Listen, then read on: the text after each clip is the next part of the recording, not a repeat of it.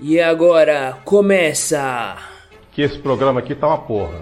Com os especialistas do futebol. Olha, eu não sei o que aconteceu, se aconteceu, não tô sabendo, mas eu acho que o futebol não é isso que aconteceu, porque eu não sei o que aconteceu. E suas análises extremamente profundas. Eu não jogo mais! Não sou eu que jogo! São vocês! Seus Zé Ruela desgraçados! Palmeiras não tem mundial! 10 faixa e divagação. Que merda. hein? Olá, queridos ouvintes desse podcast. Eu sou a Jéssica e você não está habituado com a minha apresentação, mas hoje teremos um episódio especial sobre as Olimpíadas e eu queria muito, muito apresentar os meus hosts de podcast e a nossa convidada. Começando por ela, né, com a Beatriz. Bia, se apresente, por favor.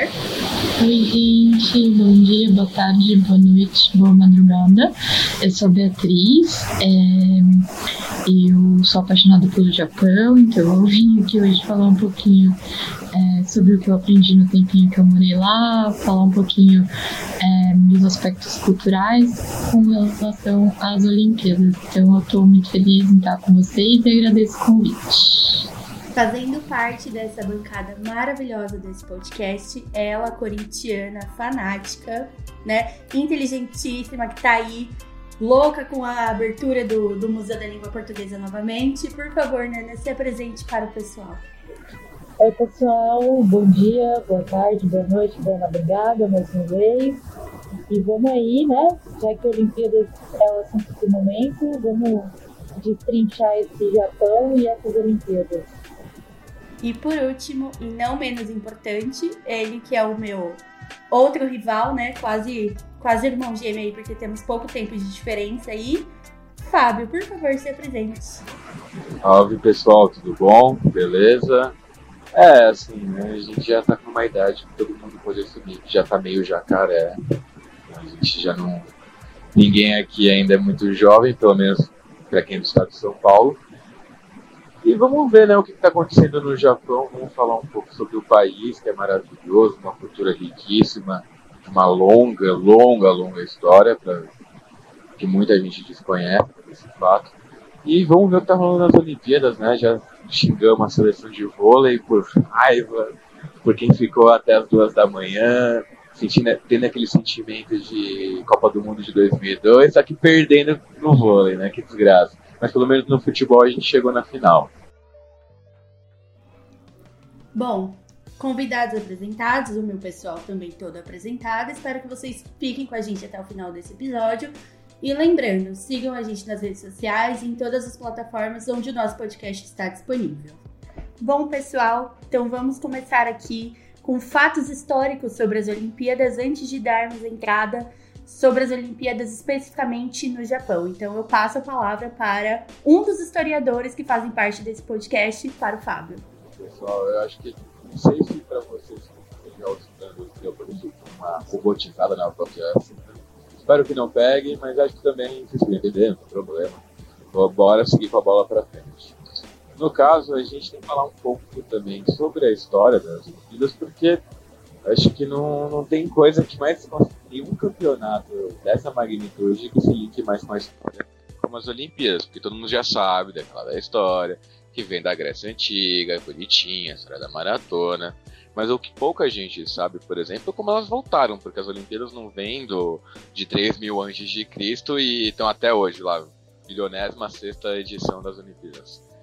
É, ela voltou justamente num conceito, numa época em que a Europa estava vivendo uma unificação e, e, e, a criação do conceito de nação. Né? Não era mais aquela ideia do seu do feudo, é, do, do senhor feudal, de fugir daquela, é, de um país onde o reino tinha poder. E aí sim, nos anos, nos anos de 1800, a gente volta com a ideia de nação e junto com elas um, um conflito entre nações, só que de uma maneira saudável, né? Vamos levar a briga de uma maneira saudável que foi as Olimpíadas. Ela foi idealizada justamente é, na França, só que as primeiras edições foram feitas em, em, Atenas. No caso, eu só juro por Deus, gente, eu vou pedir desculpas porque eu vou ter que colar o nome do cara, porque é um barãozinho tão chechelento porque eu não consigo lembrar o nome do, do infeliz de cabeça. Eu acho que eu vou lembrar, mas eu não lembro. E aí a gente tem que fazer o quê? Pegar uma cola, dar uma falar um pouco mais de groselha para fingir que tá sendo tudo aqui ao vivo, quem sabe ele faz ao vivo, já diria Faustão. Só que aí que tá, né? Você não é muito bom com tecnologias. Mas bom, já peguei aqui a cola. O... As Olimpíadas dos Jogos da Era Moderna, né? Elas vão começar já com as primeiras ideias no século XIX, meados do século XIX. Só que ela só vai tomar proporções reais no final desse século, com a primeira Olimpíada em Atenas. E o nome do francesinho lazarento se chama Barão Pierre de Coutenberg. Eu acho que eu devo ter falado certo, eu espero que eu tenha falado certo. Como no episódio do Haiti, eu peço desculpas aos nossos ouvintes franceses, caso eles existam. Enfim.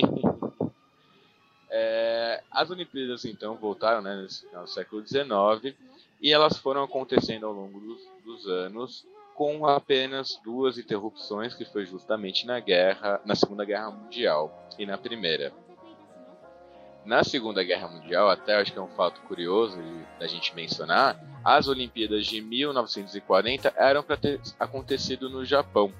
Só que justamente pela guerra e o Japão como um ator é, bem um ator principal da guerra, né, um dos principais, é, acabou não acontecendo, só voltando em 48 uh, é, em Londres, se não me engano.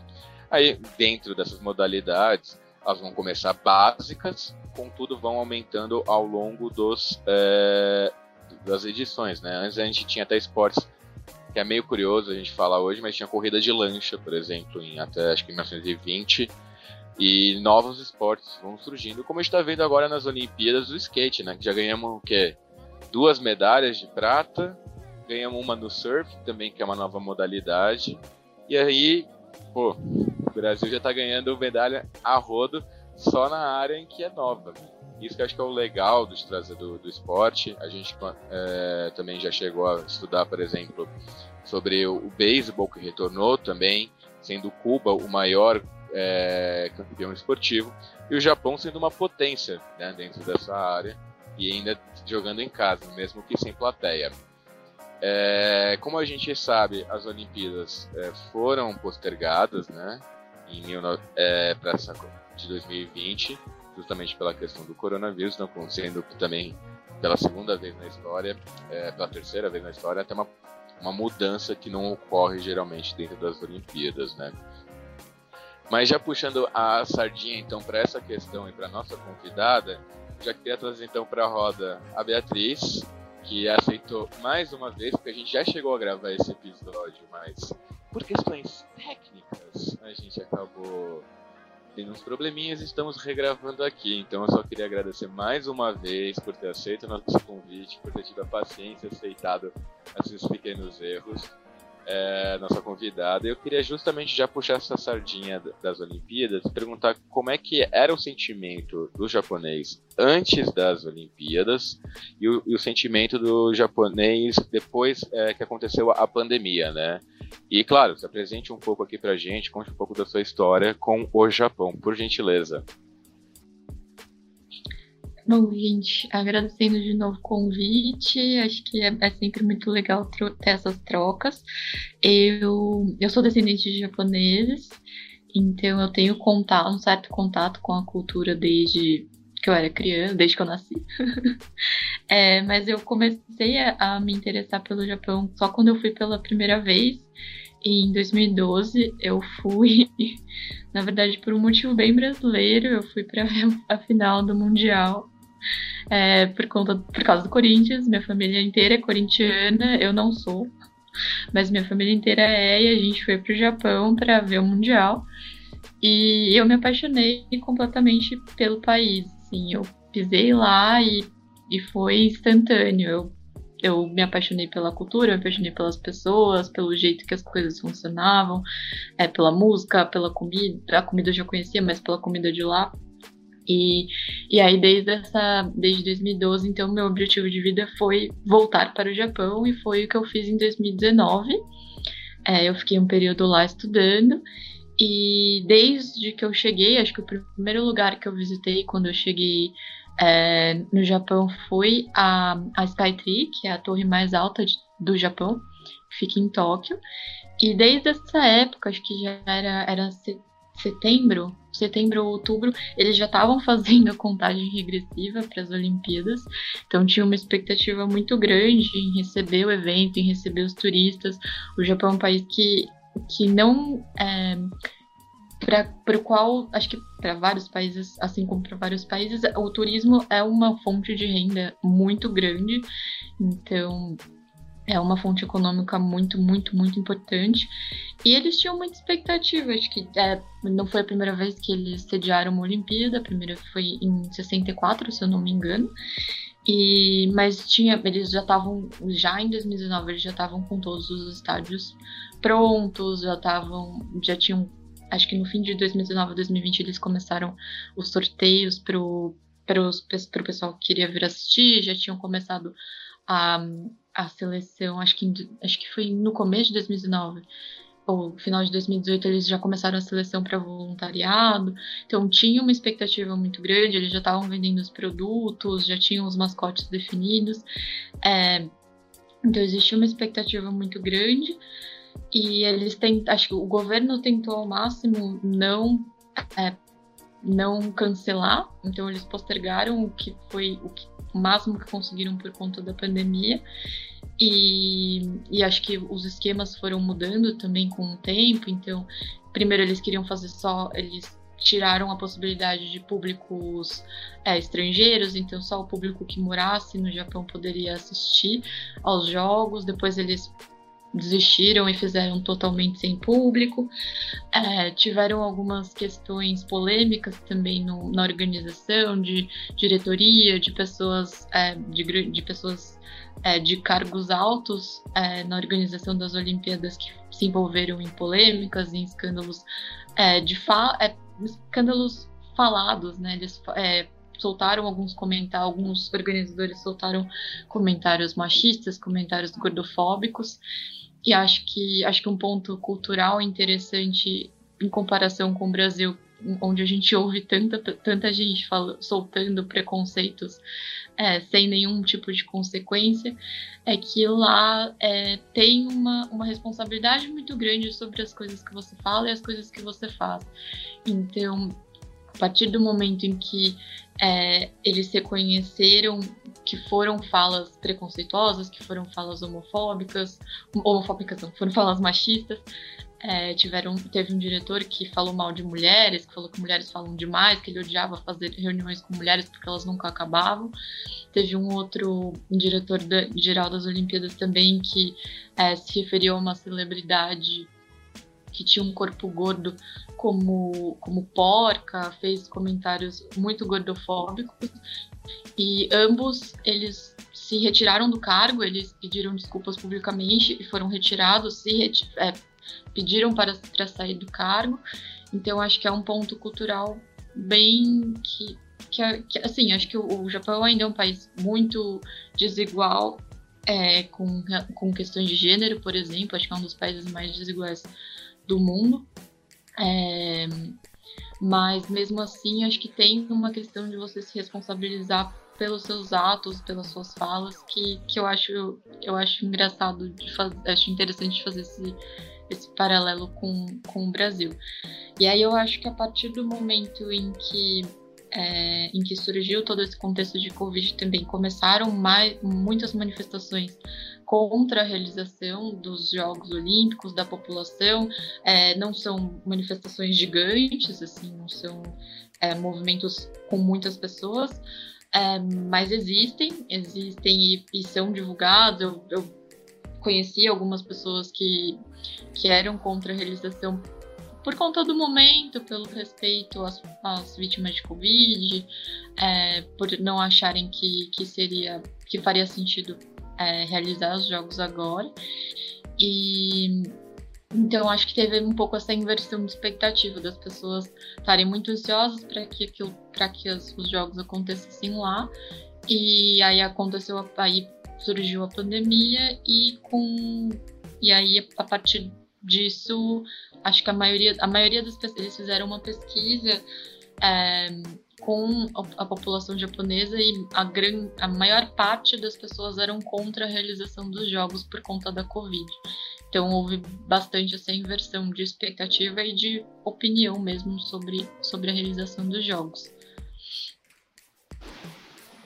Tirando o fato que eu tive uma pequena inveja da sua pessoa de ter presenciado o Mundial do Corinthians no Japão, que eu, que eu, eu engoli aqui essa, essa raiva, brincadeira. Mas é, o que eu gostaria também de saber sobre essa questão com relação à pandemia, justamente como rolou essa inversão de valores, no caso, é, sobre essa querer trazer a pandemia, a pandemia às Olimpíadas e depois com a pandemia achar que não era o momento, é, isso não gerou um sentimento dentro da população japonesa, ou pelo menos dentro do seu ciclo que você pôde acompanhar, é, esse sentimento por exemplo, de tristeza, ou de frustração, ou algo do gênero que possa ter surgido, como, por exemplo, expectativas econômicas que, a, que o comércio regional poderia ter, e acabou é, justamente ocorrendo o oposto, né? Porque acho que a pandemia, apesar de ser o Japão ser um país considerado de primeiro mundo, também teve dificuldades com o comércio e com relação a, a, a trabalho, enfim, que o mundo inteiro, no, no geral, sofreu.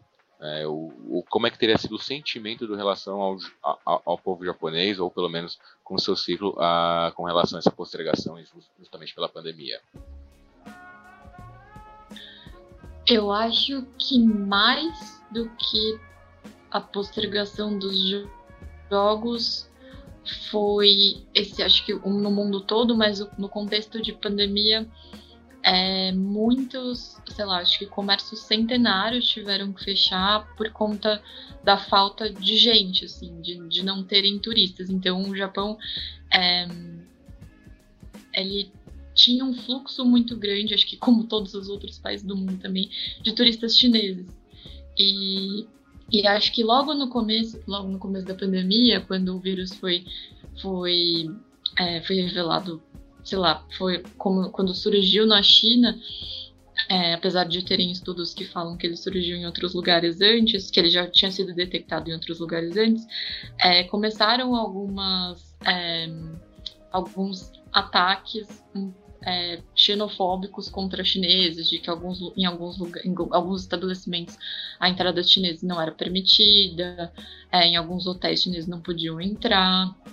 Então houve um pouco esse, houve bastante até esse preconceito contra contra as pessoas chinesas no Japão, é, logo no comecinho, mas, é, mas ao mesmo tempo os turistas chineses eles eram a maior parte do, do ciclo, do fluxo é, de turismo é, nas, nas, em todas as cidades japonesas. Então era engraçado você visitar os lugares durante esse período de pandemia, mesmo quando ainda não estava no pico, porque estava tudo vazio. Porque como as pessoas não podiam entrar, assim, o fluxo de pessoas ele é infinitamente menor, assim. É, o, é, o Japão é um país que depende muito de turismo. É, então não é como São Paulo, por exemplo, em que você anda na rua e as, você vai para Paulista e as ruas estão sempre cheias de pessoas.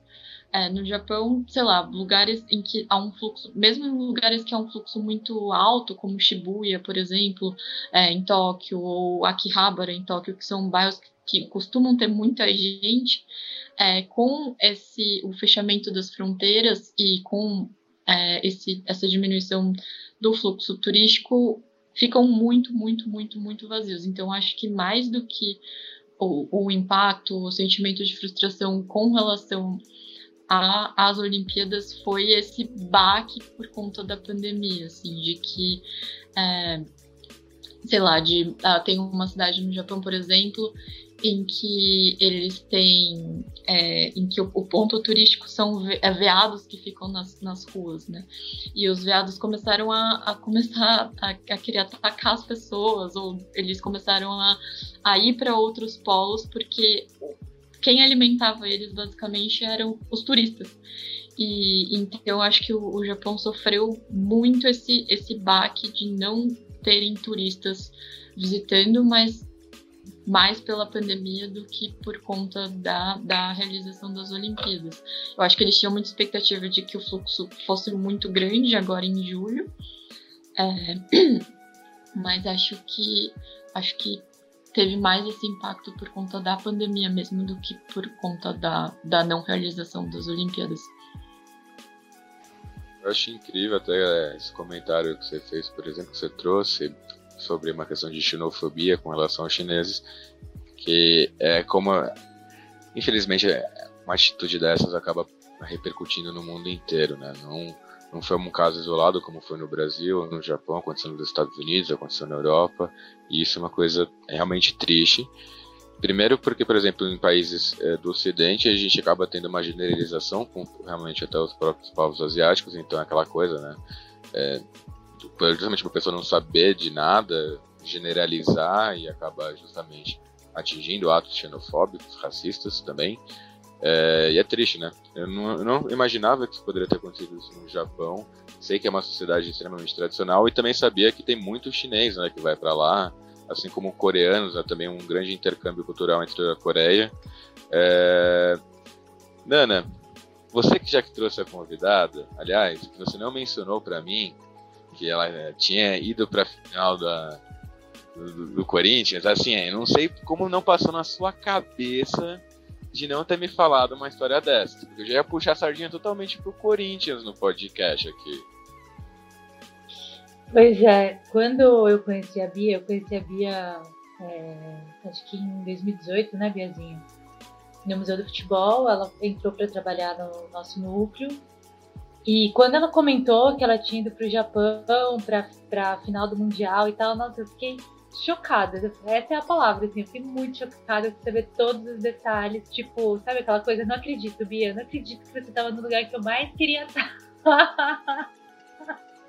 Eu também. Eu e também, curiosamente, a Biazinha não é corintiana, assim, né? Então também ela viu tudo aquilo que a gente veria, provavelmente com toda a emoção ela conseguiu, acho que, captar com um olhar mais neutro.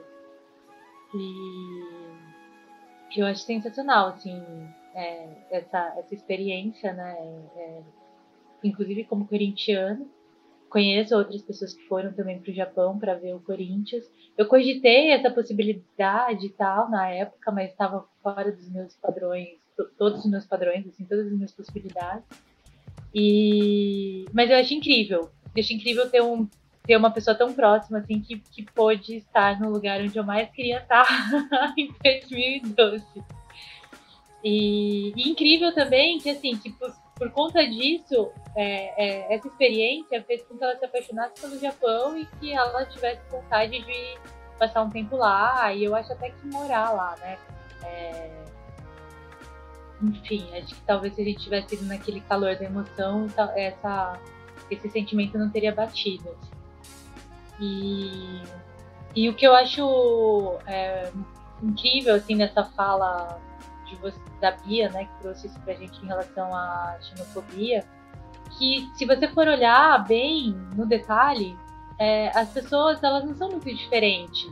Elas não pensam de maneira muito diferente, sabe? Aqui, ou no Japão, ou nos Estados Unidos, ou na Europa e tal, você viu? Todo mundo quer achar um culpado por uma coisa que tá todo mundo passando. Não, né? Ninguém age de modo natural, porque não é que a China tá imune, que ela lançou o vírus de repente e que não aconteceu nada com ela, ela também teve as, as, questões, assim, ela também foi prejudicada, assim como todo mundo. Mas é, o, o, ser humano ele tem essa, essa coisa de, de ir atrás do culpado, né?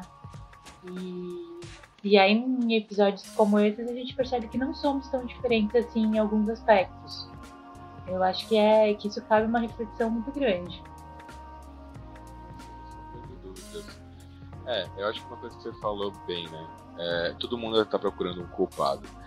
É, e isso, infelizmente, vai ocorrer em todo o lugar do mundo, não importa o país, não importa a cultura. É aquela coisa, em vez de procurar uma solução, a gente, vamos procurar um culpado que é muito mais fácil. Né? E é como você falou também, a China também sofreu pô, você acha que o cara lá na China também não perdeu o parente, perdeu o pai ou a mãe? É, não é assim. Gente, é, é uma situação muito mais complexa, claro. que acho que precisa ser debatida, mas querendo ou não, também a gente veio falar um pouco sobre as Olimpíadas, veio falar um pouco sobre alegria, expectativas, desejos, é, o que acharam da abertura da Olimpíada, o que acharam do Brasil ganhar as medalhas. Vamos então já até tentar sair um pouco desse lado negativo, que é importante também ser discutido sem sombra de dúvidas. Mas agora vamos partir um pouco para as Olimpíadas. E aliás, para falar sobre as Olimpíadas, eu quero, claro, que você não permaneça aqui, mas eu quero trazer uma pessoa que está quieta, reclusa no seu cantinho, na sua, na sua pequena goma. Está ali tomando sua cervejinha. Não é você, não, não você também está tomando, mas Jéssica Pfeiffer. Onde está você, Jéssica? Estou aqui acompanhando todo, toda a aula que a Bia deu referente a, ao Japão e acompanhando os comentários que vocês estavam fazendo pertinentes ao assunto, mas diga no que posso ser útil nesse momento. Jéssica, você é sempre útil e importante em todos os momentos deste podcast. Primeiro porque você está gravando o podcast, mas mais importante que isso não existe mais porque aqui, porque eu só tô falando groselha, a quem tá falando mesmo, a nossa convidada, tá trazendo informações, eu só, eu só trago groselha aqui pra vocês. Mas Jéssica, conta pra mim, quais são suas expectativas com as Olimpíadas? Como é que tá sendo pra você? Gostou das aberturas? Gostou do vôlei perder pra Rússia? Ficar Olha, eu não, queria, eu não quero comentar sobre o vôlei porque ainda estou triste porque estava 20 a 12. Eu vou dormir e acordar pensando, estava 20 a 12, estava 20 a 12. Mas ok. Estou muito feliz com a nossa fadinha porque, cara, primeiro ano do skate nas Olimpíadas e logo uma menina de 13 anos quebra a banca de todo mundo e traz logo medalha. Rebeca, maravilhosa, né? Fazendo história na ginástica artística, que eu, eu sou apaixonada por ginástica artística, acho maravilhoso. Vôlei feminino a gente não precisa nem falar nada, né? Porque as meninas estão dando um show. Rosa Maria, você tem o meu coração, assim, perfeita, maravilhosa. Porque além de fazer o ponto decisivo, ainda mandou a bolada na cara da russa. Então, maravilhosa. Mas, gente, tô muito. Assim, as expectativas em relação a medalhas pro brasileiro é que o brasileiro ele tem muito aquela coisa assim, tipo, o importante é participar e ganhar medalha independente de qual for, né? Então, nós conseguimos medalhas exclusivas com o skate e com o Ítalo Ferreira no surf. Muita gente falando, ai, Medina, me desculpa, o Medina ele é anti-vacina, então acho pouco, vai perder até uma, uma parte do Mundial de Surf porque ele não tomou a vacina e também não terá tempo de fazer a quarentena para participar. Então, meus pêsames. Mas, né? Enfim, estou muito feliz que com o futebol está na final, né? Meu amado futebol lindo, maravilhoso. E é isso, eu acho que a minha expectativa ela foi mais alta do que eu imaginava, cara, porque com medalhas inéditas e até teve um fato que todo mundo chama de efeito Mandela, achando que a Daiane dos Santos tinha medalha em Olimpíadas. Eu só fui descobrir nessas Olimpíadas que ela não tem medalhas em Olimpíadas, em sim campeonatos mundiais. Eu fiquei tipo, como assim, gente? Eu, eu fui enganada a vida inteira. Mas enfim, o que importa são as medalhas que nós conseguimos, o nado bronzeado, né, de Bruno Fratos, que também foi maravilhoso. Eu passei o nervoso do cão vendo essa prova. Mas enfim, eu vou deixar o pessoal devagar agora sobre as Olimpíadas, que eu já dei o meu parecer no momento. O da Raíssa foi impressionante. Eu, eu, eu, eu já sabia quem era ela antes, né? Mas é, os vídeos dela depois, falando ganhando medalha olímpica, faz aquele belo questionamento, né? O que você estava fazendo quando você tinha 13 anos? O que você estava fazendo? Eu estava, sei lá, sendo uma criança boba, um adolescente bobo de 13 anos, lutando para não repetir a, a, sétima série, enquanto outros ganham medalhas olímpicas. Agora, agora justamente puxando novamente para a nossa convidada, nossa querida convidada que veio justamente falar sobre o Japão. Você, Beatriz, conte-nos o quais esportes você está acompanhando, o que está achando das Olimpíadas agora, para quem está torcendo, está torcendo para o Brasil, está torcendo para o Japão, está torcendo para os dois, como é vir também de uma família que tem esse, esse laço cultural com o Japão, né? Então eu imagino que também para alguns esportes também deva torcer pelo menos para o Japão, mas espero, claro, o Brasilzão antes de tudo. Calma aí, não, não, não, não, não. Sem, sem, sem confundir com, com, com outros lemas, tá, gente? Por gentileza. É, é, eu confesso que eu não sou a pessoa que mais acompanha a Olimpíada no mundo, mas Eu, eu, eu sempre gostei bastante de acompanhar natação. Então, acho que é, acho que é um esporte que, que eu acompanho bastante.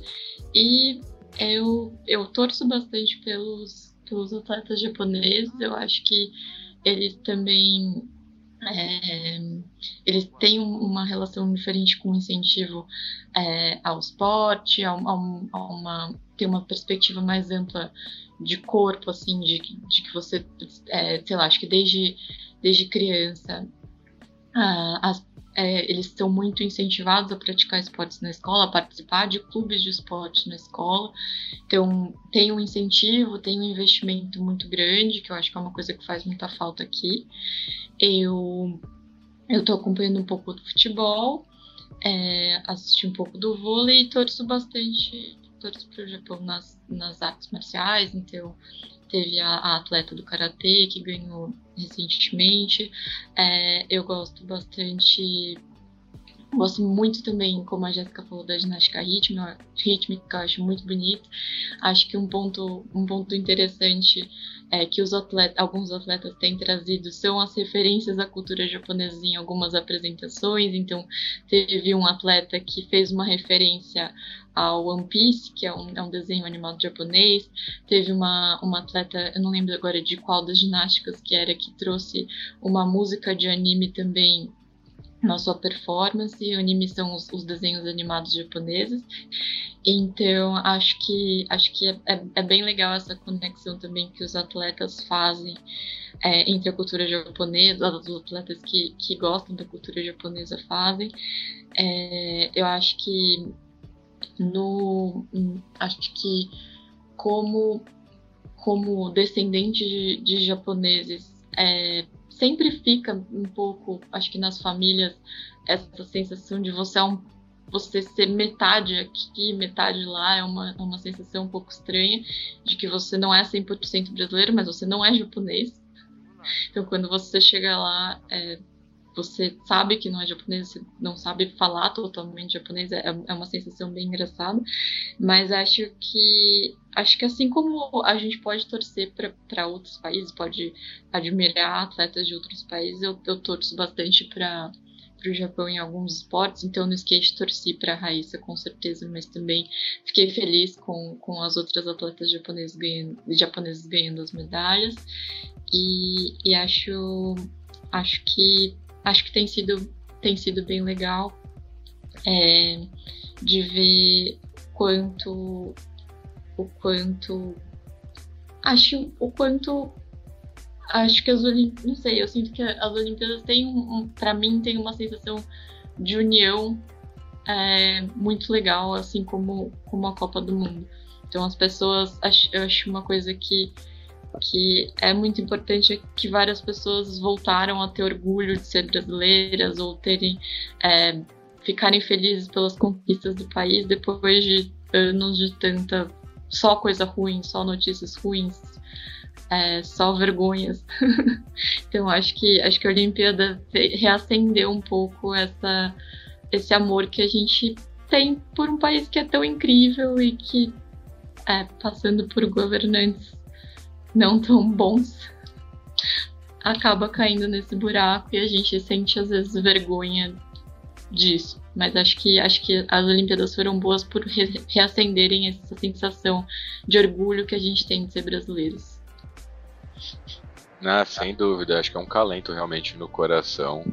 É, a gente está pelo menos vendo as, as Olimpíadas, que antes era só CPI, era briga com fulano, com Beltrano e com Ciclano.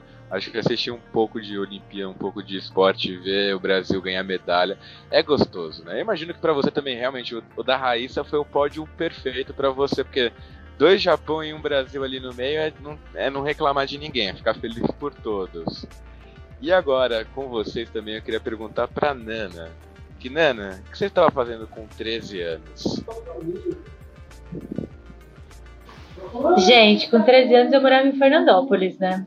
morava em Fernandópolis. A minha diversão era derrubar os meninos da minha rua de bicicleta, com bicicleta, então eu perseguia eles e derrubava eles da bicicleta deles. Eu fui uma criança muito brava. Eu sou até hoje, né?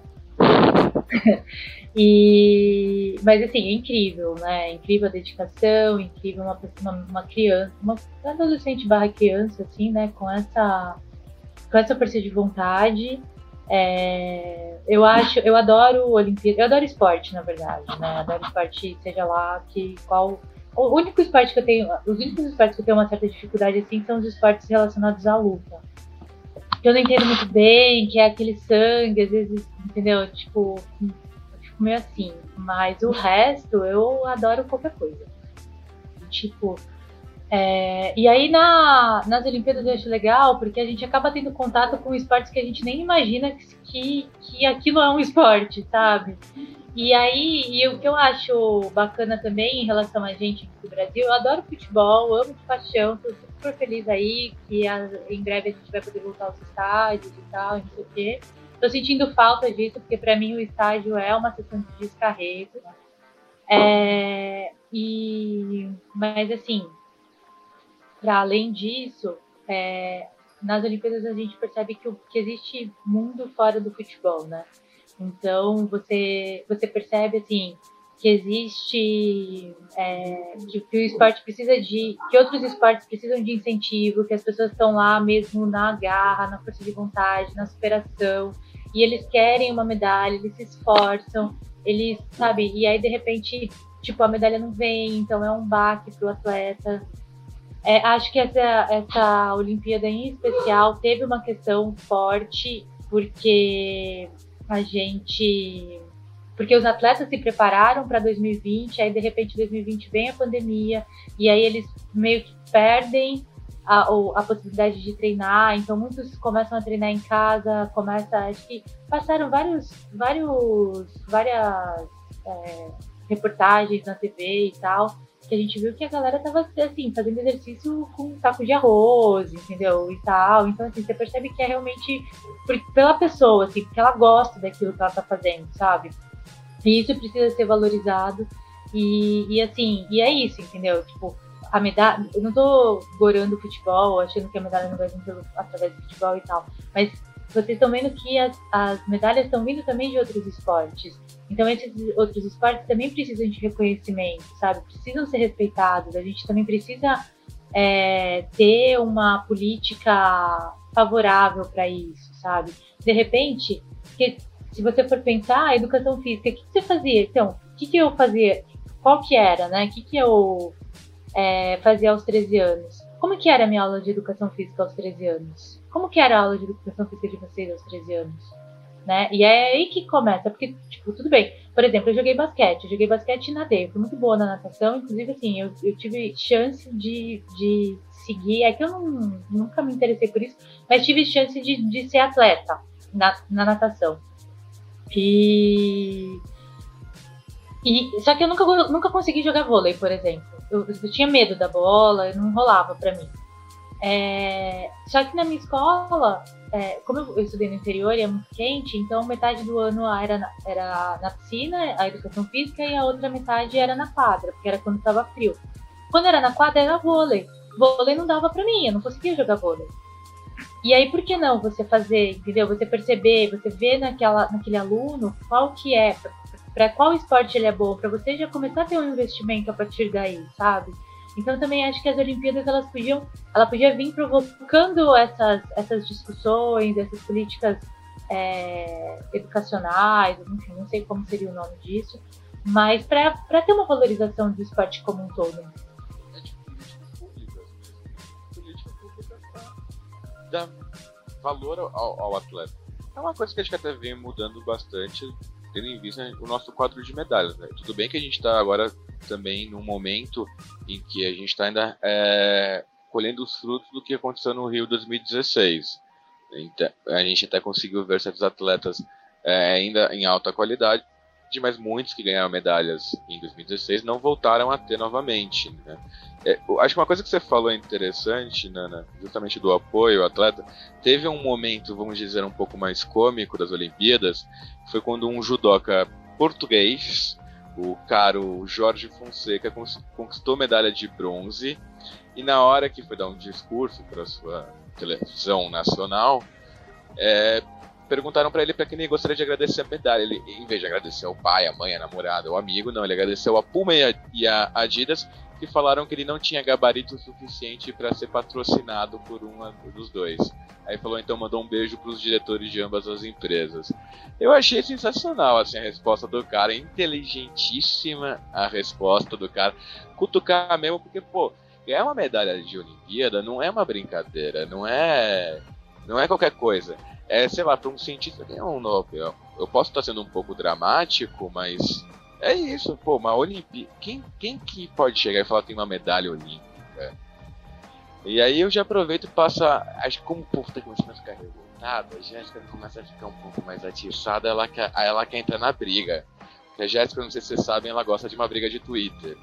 Adora uma briga de Twitter. Sempre comenta das brigas do Twitter. Manda, Jéssica, manda pra gente.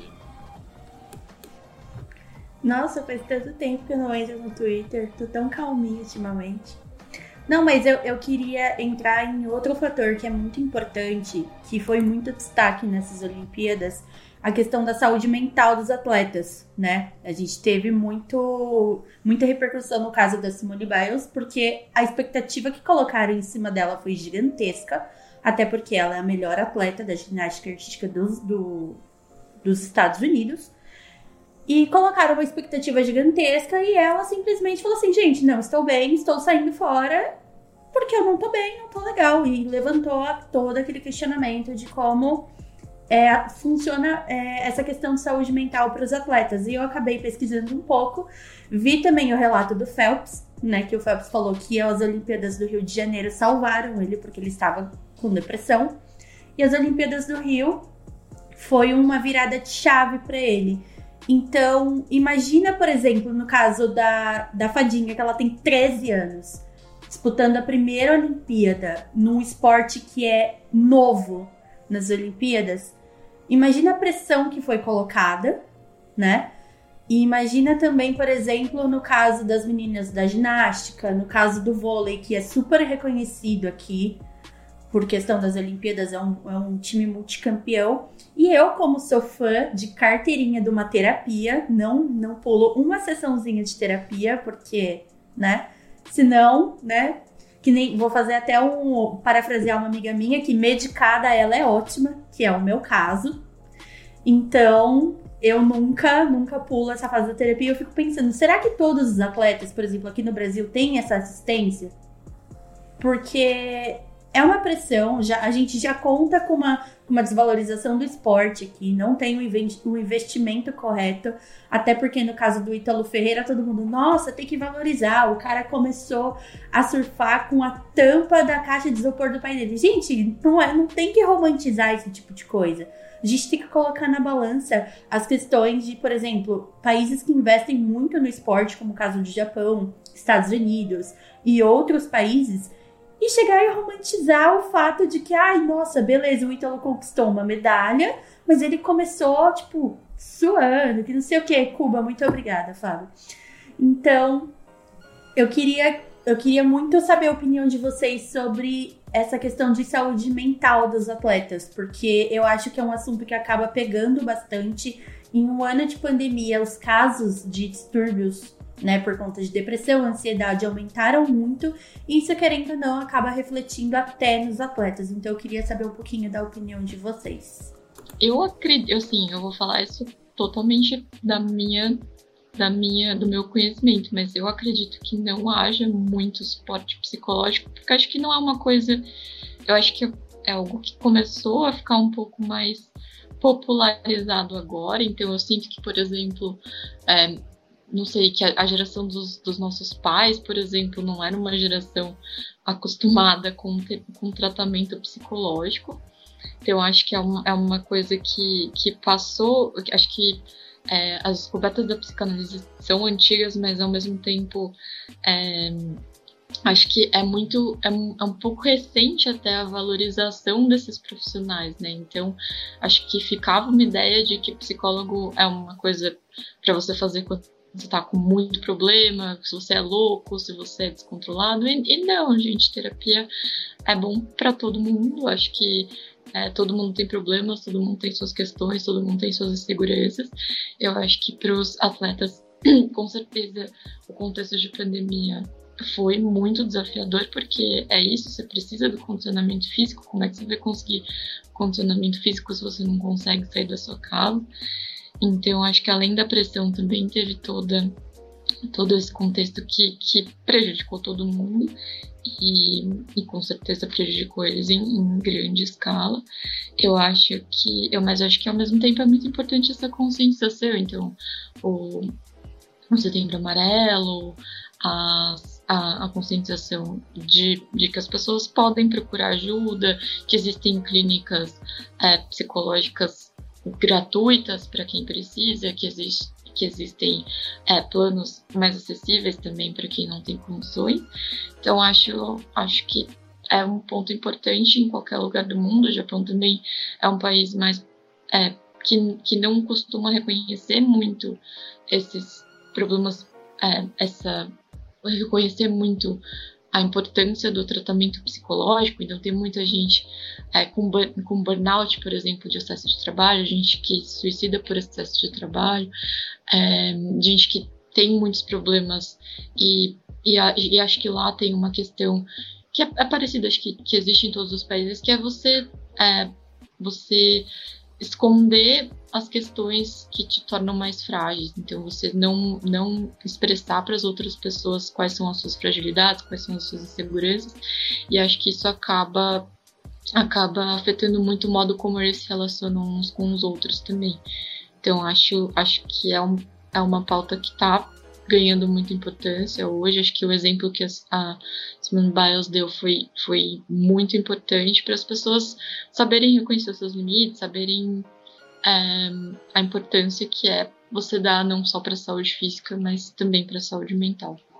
Eu confesso que assim, eu acho incrível quem consegue, é, independentemente de qualquer questão de, de medalha e tal, mas assim, se colocar sabendo, se praticar um esporte, por exemplo, fazer uma ação, né, assim, entre aspas, é, sabendo que o mundo inteiro tá de olho em você. Porque eu, euzinha, euzinha aqui, se eu tô fazendo um negócio, tipo, no trabalho, chega alguém do meu lado, eu não consigo mais fazer. Eu não consigo fazer nada com alguém me observando. Assim. Isso me causa um, um pânico, sabe? Eu vejo uma câmera olhando para mim, cara, eu quero virar uma coluna, eu quero virar um tijolo. Eu não sei lidar com isso. Então, eu, eu, eu tô antes ainda das questões é, emocionais que podem surgir por um esporte de alto rendimento e tal.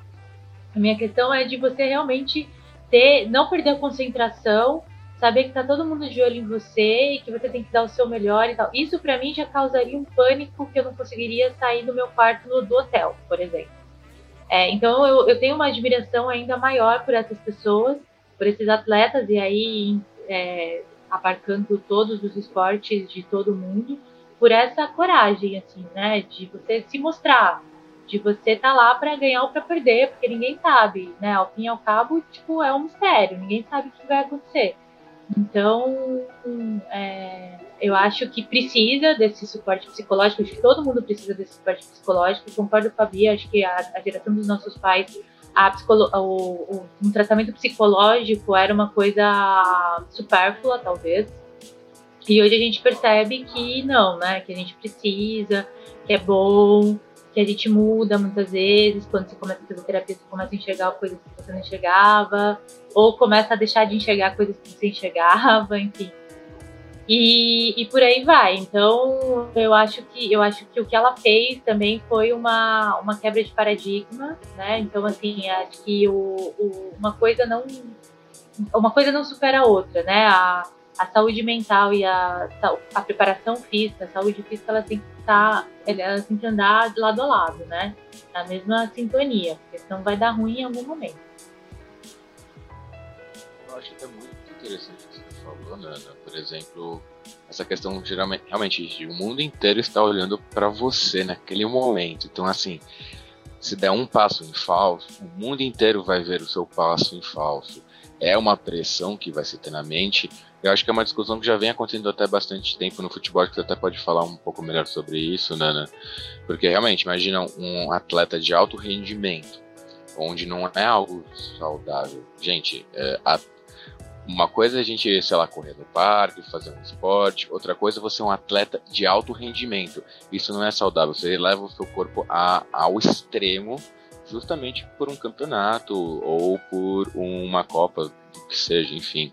É, nesse caso, é uma pressão realmente psicológica muito forte, ainda mais quando você tem um nome a zelar, como foi o caso da ginasta americana. Né? Ela já vinha de, de, é, de uma medalha de ouro, já havia uma pressão em cima dela para justamente ela manter esse rendimento. E assim, eu, eu, eu tô como eu posso dizer, eu tô literalmente supondo o que pode ter passado na cabeça dela, mas imagina a pressão que ela deve ter pensado em se ela desse algum passo em falso. Imagina o que poderia ser para ela, né? É, claro que cada atleta vai é, relacionar isso de uma maneira, vai passar, porque afinal é aquela velha história, cada um é cada um, e cada um tem as suas, suas próprias ferramentas, suas, suas próprias defesas, para justamente lidar com isso. Mas, concordo também contigo, Nana, faço das suas palavras as minhas, é, no sentido que o corpo e a mente têm que andar alinhados justamente para que o atleta consiga estar no seu alto rendimento, né? para que ele também se ele errar, porventura, o que acontece, não seja o fim do mundo ou não seja algo que ele seja subjugado por isso. Mas aí voltando também sobre a questão do Japão, que acho que é uma coisa que a Beatriz também comentou muito legal, foi sobre essa cultura é, que você tem, por exemplo, com o trabalho, que rola muito do burnout, rola muito suicídio. Teve uma matéria, acho que se não me engano, do Poder 360, eu acho que eu posso estar errado, que no final do ano passado morreu mais gente é, no Japão de suicídio do que Covid. E isso a gente consegue puxar justamente por uma questão de uma política sanitarista no Japão muito forte, que é centenária, é, com a cultura é, do suicídio que é que é do Japão. É, a gente até conhece muito pela cultura pop, pela ideia do samurai, pelo agora eu não vou lembrar o termo. Beatriz, você poderia me ajudar com o termo correto da, do suicídio do samurai? Agnikai? Tem o seppuku e tem o harakiri, que é o, o harakiri é literalmente você cortar a sua barriga, que é aquele que eles fazem é, por, por questões de honra. Uhum. O seppuku acho que é a mesma coisa, só que significa suicídio, alguma coisa assim. Ah, tá. Então o seppuku, no caso, seria só o termo literal de suicídio. Não, na verdade, não. O seppuku acho que é, é, é o corte da, da espada, alguma coisa assim. Hum. Deixa eu hum. só confirmar, mas acho que é isso. É, mas é justamente até por isso que é, é, é, um pouco interessante. Eu tive a oportunidade de fazer meu, meu trabalho de conclusão de curso TCC, famoso TCC, famoso dor de cabeça, sobre a migração japonesa. É, e a gente, dentro da minha pesquisa, eu pude notar justamente essa questão cultural que tem com relação ao suicídio, como era também o Japão pré-período Meiji, que é antes da dita ocidentalização japonesa onde a, a, questão do suicídio ainda era muito mais forte antes né, do, que é, do que tem atualmente. Contudo, ela ainda persevera na, na cultura japonesa. E até me vem a pergunta: é, no caso, existe uma política é, no Japão com relação ao bem-estar da mente, por assim dizer, com relação a isso, com relação ao trabalho, tendo em vista que essa cultura do trabalho também é muito forte lá? É, acho que só me, só me corrigindo rapidinho, o seppuku e o harakiri são basicamente a mesma coisa. Eu fui procurar aqui e a, a, o termo é, é, tem basicamente o mesmo significado. Então é, é isso, é o que se refere ao, ao ato, né, o que os, os samurais faziam para cometer o suicídio. Então acho que assim pelo pelo período que eu estive lá, é, eles não têm tanto essa cultura de acho que, que não que o brasileiro tenha a cultura de fazer terapia, mas acho que é uma coisa que tem um, uma conscientização maior recentemente, não é uma coisa comum de se fazer lá. É, eu acho que, que existe uma questão, uma, uma forma de lidar com o suicídio diferente também. Então, aqui no, no Brasil, a gente acho que por ser uma, um, um, país em que a, a religião cristã é muito forte, a gente tem uma ideia de, que, de suicídio como, é, como uma coisa que, sei lá, que a gente não tem o direito de fazer, porque por crer em Deus, por crer que Deus te deu a vida, então você não tem o direito de tirá-la, pela crença de que é, de que a gente de que é errado fazer isso. Eu acho que no Japão tem uma outra, uma outra forma de, de se relacionar, até pelas religiões predominantes serem shintoístas e budistas, é, que tem uma outra relação com a morte, com o ciclo da vida, com o que significa estar vivo ou estar morto. E, e aí eu acho que, nesse sentido, existem, por exemplo, muitos é, é, como o, o Fábio estava falando do, de, do, do, burnout, é, tem muita gente, tem muitos adolescentes e crianças que se suicidam é, na, na, na época de. Eles. Acho que é, como a gente faz prova para vestibular, ou como tem algumas escolas que pedem provas de admissão, como um vestibular, é, lá eles fazem isso desde o ensino fundamental, então você vai fazendo provas para passar nas escolas e os semestres letivos começam em setembro e abril lá, então um mês de, um, esses meses de, de, início de, semestre, de, de períodos letivos é, são contam com um número muito alto de um índice muito alto de suicídio por conta de crianças frustradas porque não conseguiram passar, por, por se sentirem envergonhadas por não terem é, não terem conseguido passar. Então, acho que existe muito, muito essa relação de, de vergonha, assim, de você é, querer se matar por, por não ter cons conseguido conquistar algo. E, e acho que é, é muito cultural, então acho que é, é engraçado porque.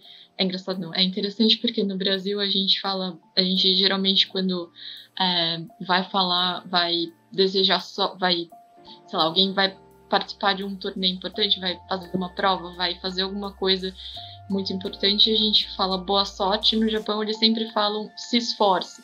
Então, tem muito essa ideia do esforço individual, de que as, é, você vai ser recompensado pelo, pelo seu esforço individual, que o importante é se esforçar. Então, acho que quando uma recompensa não vem, também tem um peso muito forte, como deve ter o peso de um atleta, por exemplo, ao não conseguir é, ter a sua melhor performance. Então acho que é uma, é, é uma relação um pouco diferente do que a gente. Acho que nesse sentido parecida, mas a relação com o suicídio, com a saúde mental, acho que é tratada de uma forma um pouquinho diferente. Muito interessante, de fato. É, e já para a gente também ir par partir para o nosso próximo bloco, para a gente também não ficar só num tema também sério, que é importante, porque a gente é um podcast que tenta falar pelo menos um pouco sobre tudo. Mas eu gostaria que você também trouxesse aqui pra gente alguma experiência legal que você teve no Japão, porque o Japão a gente, é um lugar sempre que a gente vê algum tipo de peculiaridade, né? Um, um barzinho que só tem gato. Uma vez eu vi um, uma cafeteria que é tipo uma piscina de bolinhas, e você fica lá tomando café numa piscina de bolinhas. É, tem muita coisa legal, máquina de bebida para tudo, máquina para qualquer coisa. Você vai, eu, eu sei lá, quando eu estive no, no Japão, no piso do meu hotel, do meu andar do hotel onde eu estava, tinha uma máquina de cerveja. E não precisava de RG nem nada. Eu achava aquilo maravilhoso. Eu só tava. Chegava lá, opa, tchim! Pegava moeda e tomava uma cerveja maravilhosa. Então eu queria falar que você trouxesse alguma coisa legal, pelo menos, que você pensou que era no, no Japão fosse de uma maneira e fosse de outra, ou alguma coisa que aqui também no Brasil a gente também possa aproveitar um pouquinho do pedaço do Japão, assim. É, eu acho que acho que eu, eu fui para o Japão na verdade para fazer uma pesquisa sobre sobre robôs e acho que um, uma coisa interessante que algumas pessoas me falaram era que no Japão tudo fala. Então é muito engraçado porque você vai no metrô, a máquina de, de comprar bilhete fala. Você vai no banco, o caixa eletrônico fala. Você vai em qualquer, sei lá, você vai num restaurante tem uma máquina para você comprar o ticket e você não precisa falar com ninguém. Assim, é, é, difícil porque se você não souber falar ou ler japonês e não tiver imagem, você não consegue saber exatamente o que você vai pedir. Mas eles têm um, uma integração com as máquinas muito forte. Então, é, as, as máquinas de vender bebida, por exemplo, como o Fábio falou, tem em todo lugar. Então, você vai na estação de trem, tem a máquina, a vending machine de de bebidas, você vai estar na rua, às vezes num bairro que só tem casas, eles têm no meio do nada uma máquina que vende é, refrigerante, vende água, vende às vezes bebidas alcoólicas. É, ele tem os, os bares, acho que eu, eu, não, eu não cheguei aí porque eu fiquei com medo dos animais serem maltratados, eu não consegui achar muitas informações é, confiáveis sobre isso, mas os bares, os, os cafés de anima, temáticos de animais, então de, não só de gatos, tem cafés de porcos espinhos, é, cafés de coelhos, cafés de cachorros de determinadas raças, então eles têm esses, esses cafés temáticos de vários tipos de animais. É, também tem cafés temáticos eles amam cafés, então tem cafés temáticos de robôs, cafés temáticos de. É, cafés temáticos de, sei lá, de, de desenhos animados. É um país muito, muito, muito, muito voltado para o consumo, então eles têm produtos para tudo. É, isso é muito, muito impressionante, é muito legal. Acho que uma coisa que a gente falou no nosso último encontro foi sobre as, as privadas também, porque as privadas são altamente tecnológicas. Então, se, se, alguém for de São Paulo e quiser testar, acho que na Japan House, eles, no banheiro da Japan House, eles têm essas privadas. E, e são privadas que a, a tampa abre e fecha sozinha, que acende luz, que solta água, solta água quente, esquenta o assento no inverno. É, acho que saíram até umas matérias em, em jornais brasileiros é, falando porque ela, elas são importadas. Tem uma, uma empresa japonesa que, que traz elas para cá e elas são muito caras, são tipo o preço de um carro.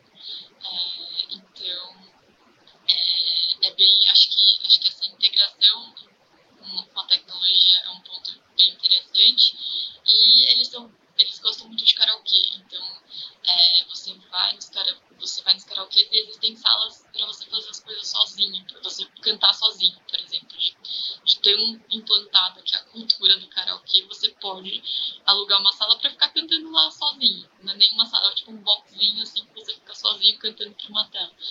Então acho que tem, tem bastante. O Japão é um país muito diferente da gente, então acho que tem muita coisa é, bem legal para conhecer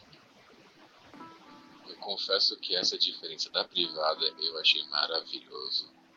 É, foi a melhor experiência que eu pude ter na minha vida. Assim, recomendo a todo mundo que é de São Paulo que vá ao Java House, porque lá tem essa privada maravilhosa. Vocês vão entender o que eu estou falando quando vocês se sentarem ao trono, entenderem essas nádegas. Eu juro por Deus, irão agradecer você.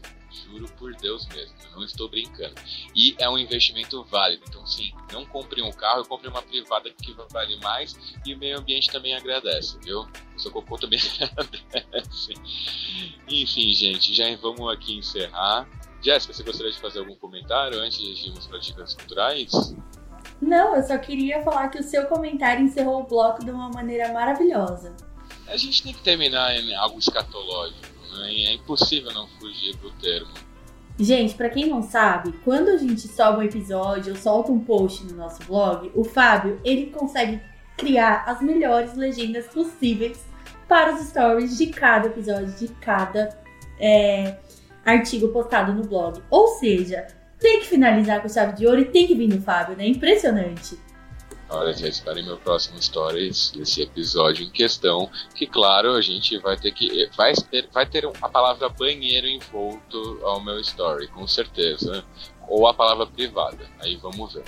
Mas enfim, dando essa deixa um tanto inusitada, vamos então agora partir para o nosso bloco final do, das nossas dicas culturais.